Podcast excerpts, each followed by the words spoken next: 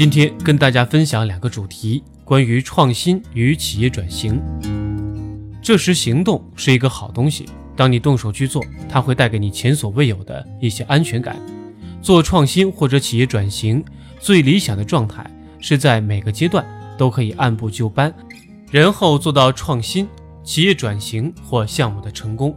所以，撸起袖子干是一个充满动感的画面。如果一开头就想着把事情干成，那么行动是最重要的。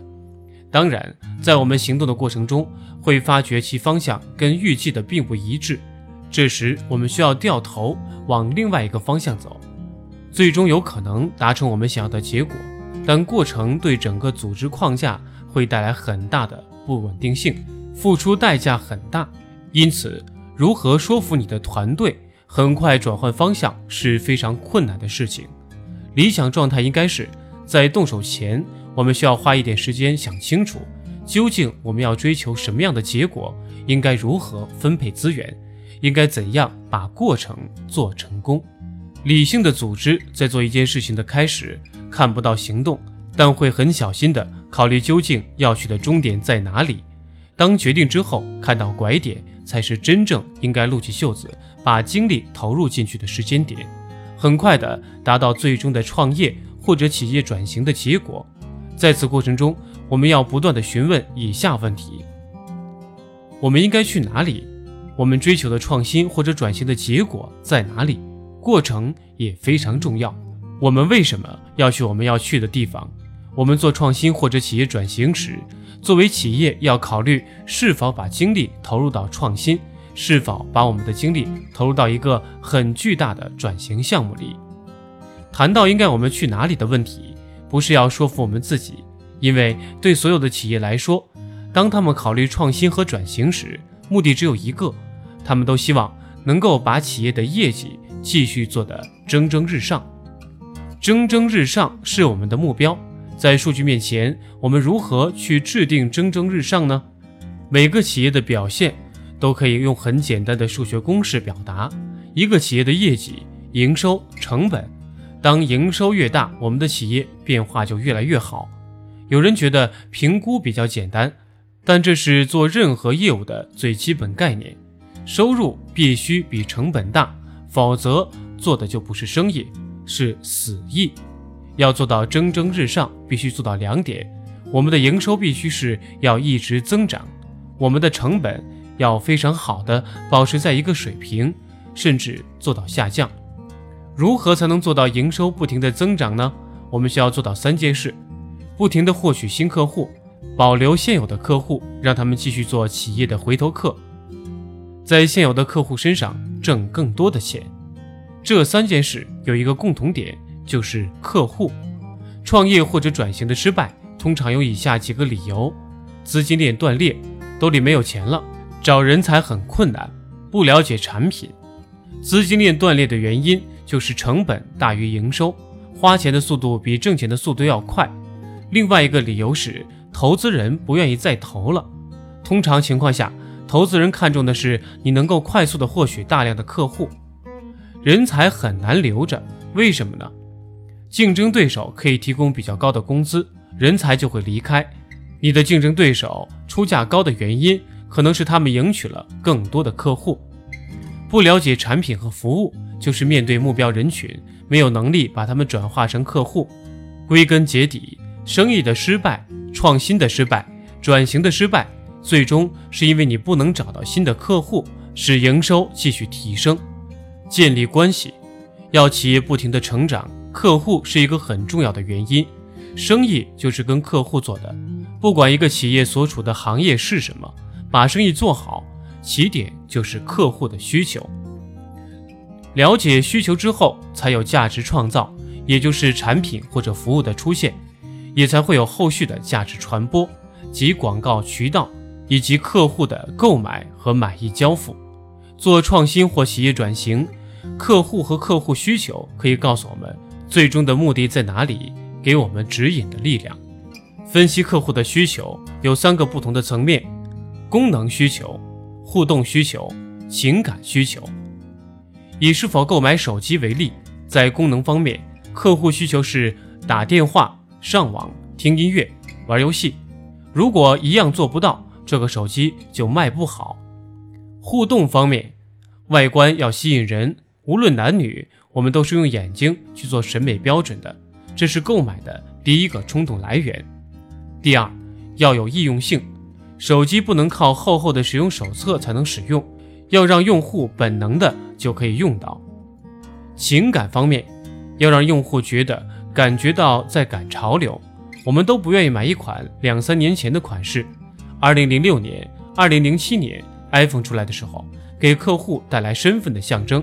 那时候拥有一台苹果手机，客户会觉得非常有面子，这是情感上的追求。一个成功的产品或服务，必须清晰的知道做创业或企业转型时目标在哪里。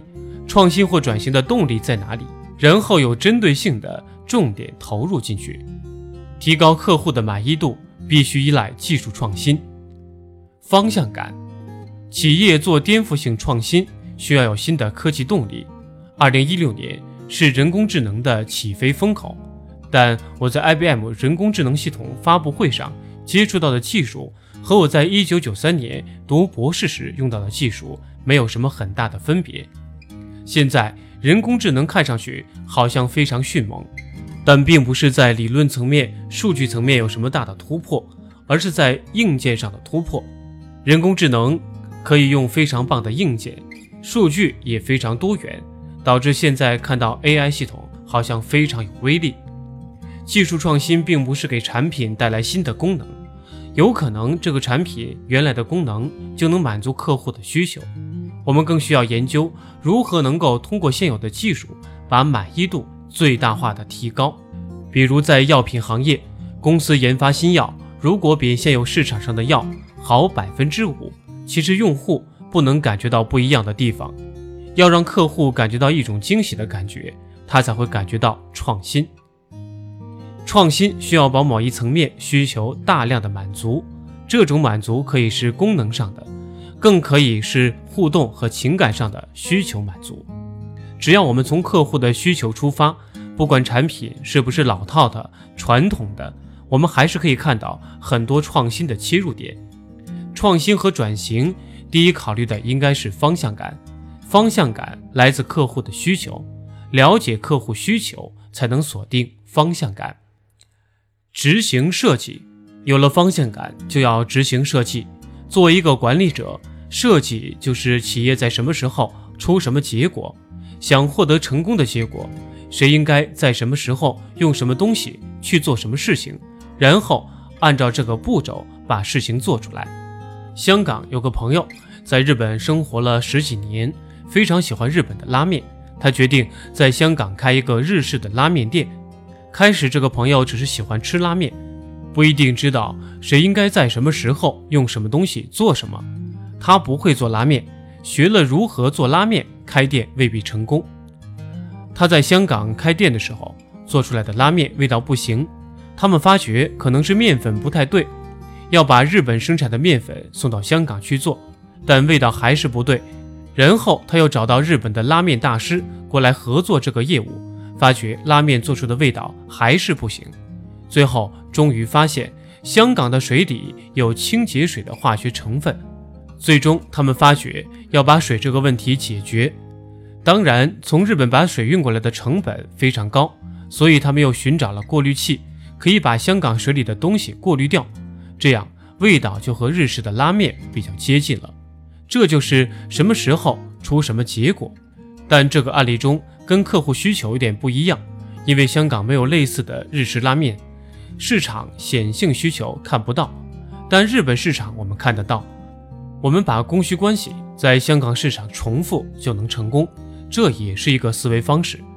我们在设计应该在什么时候用什么东西做什么的创新过程中，包含了不停的尝试、试错、再尝试的一个反复过程。试错是创新的重要环节，失败时候要有决心，一定把这个事情做成功。当你失败的时候，要考虑为什么失败，下一次过程中。要针对失败的原因把事情做好。总结一下，创新未必一定依赖科技。第一是方向感要制定好，通过客户需求带领我们；第二，在执行设计过程中需要找对人，设计谁应该用什么东西去做什么；最后是在预期时间点带给我们预期的结果。在整个过程中，人是非常重要的环节。因此，下面我们从化学角度谈谈如何激励团队里的成员。团队中的激励，一，多巴胺。我们大脑里其实有四种不同的化学品，可以让我们有振奋和享受的感觉。第一种就是多巴胺，这是上天赐给我们的自然止痛剂。有些员工在工作中，虽然老板布置的任务不合理。但依然能够做好，并且有收获，这种满足感就是多巴胺带来的。作为一个团队的领袖，要在团队成员大脑里鼓励产生多巴胺，这就需要我们在谁应该在什么时候用什么东西做什么的过程里，保证团队成员两个要素：一是自主权，二是复杂性。要让员工感觉到，在做事的过程中，他自己可以在某一个范围内做决定。这就是自主权，复杂性是因为如果太简单，它就不会痛，不会痛也就不会产生多巴胺。二，内啡肽，人的大脑产生一种让你越来越高兴的东西，叫内啡肽。在激励团队中，把每天做的事情罗列出来，明确看到哪些已经做完了。内啡肽是帮团队制定清晰任务的过程。当我们看到祖先采摘苹果时，离苹果树越近，体内的内啡肽水平会越来越高。摘下那个苹果吃到嘴里，感觉是非常美妙的。团队管理中是同样的，你要告诉团队什么时候会出什么结果，为什么做这个事情有什么意义，为什么要往这边走。当做工作分配时，你也要说服他们为什么这样做就可以带来想要的结果。当大家目标一致。而且预期目标离我们越来越近，其实内啡肽就产生了。在每个阶段，当团队的投入达到标准时，我们需要给出一些反馈，不一定是金钱，可能是一个奖励，或者是其他的东西。重要的是在过程中让团队成员能够看到他们自己一步步往目标前进。三，催产素，催产素是当你和朋友一起。比如坐在你身边陪你一起看电视时，大脑里面产生的化学物质。人们在拥抱、握手、彼此间的接触时，大脑就会产生催产素。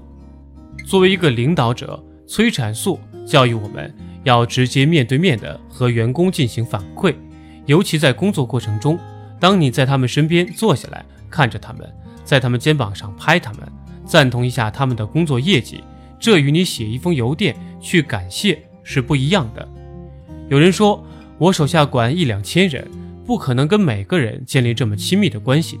建立亲密关系最大的好处是让团队产生一种信任感，在沟通过程中比较快的可以达到一个共识，这样团队就算再尝试失败，都可以凝聚在一起，保证可以继续往前走，最终做出想要的结果。血清素，血清素被称为情绪神经传导素。人们往往因为处在环境变化而导致情绪性格发生改变。在团队中遇到派系斗争白热化的程度，需要依靠血清素来解决。虽然人的性格感情不可控，但如果你主动关心团队，虽然不能直接解决问题，但因为你注入了血清素，团队间的互动会有调节。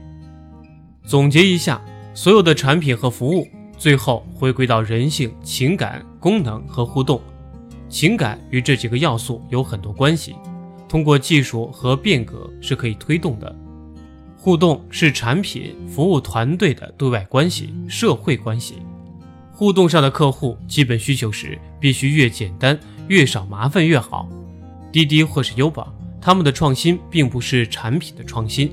只是把互动环节变得非常简单，客户不需要打电话把车叫来，不需要告诉他我在哪里，也不需要花很多时间找你，这是满足了客户懒的需求。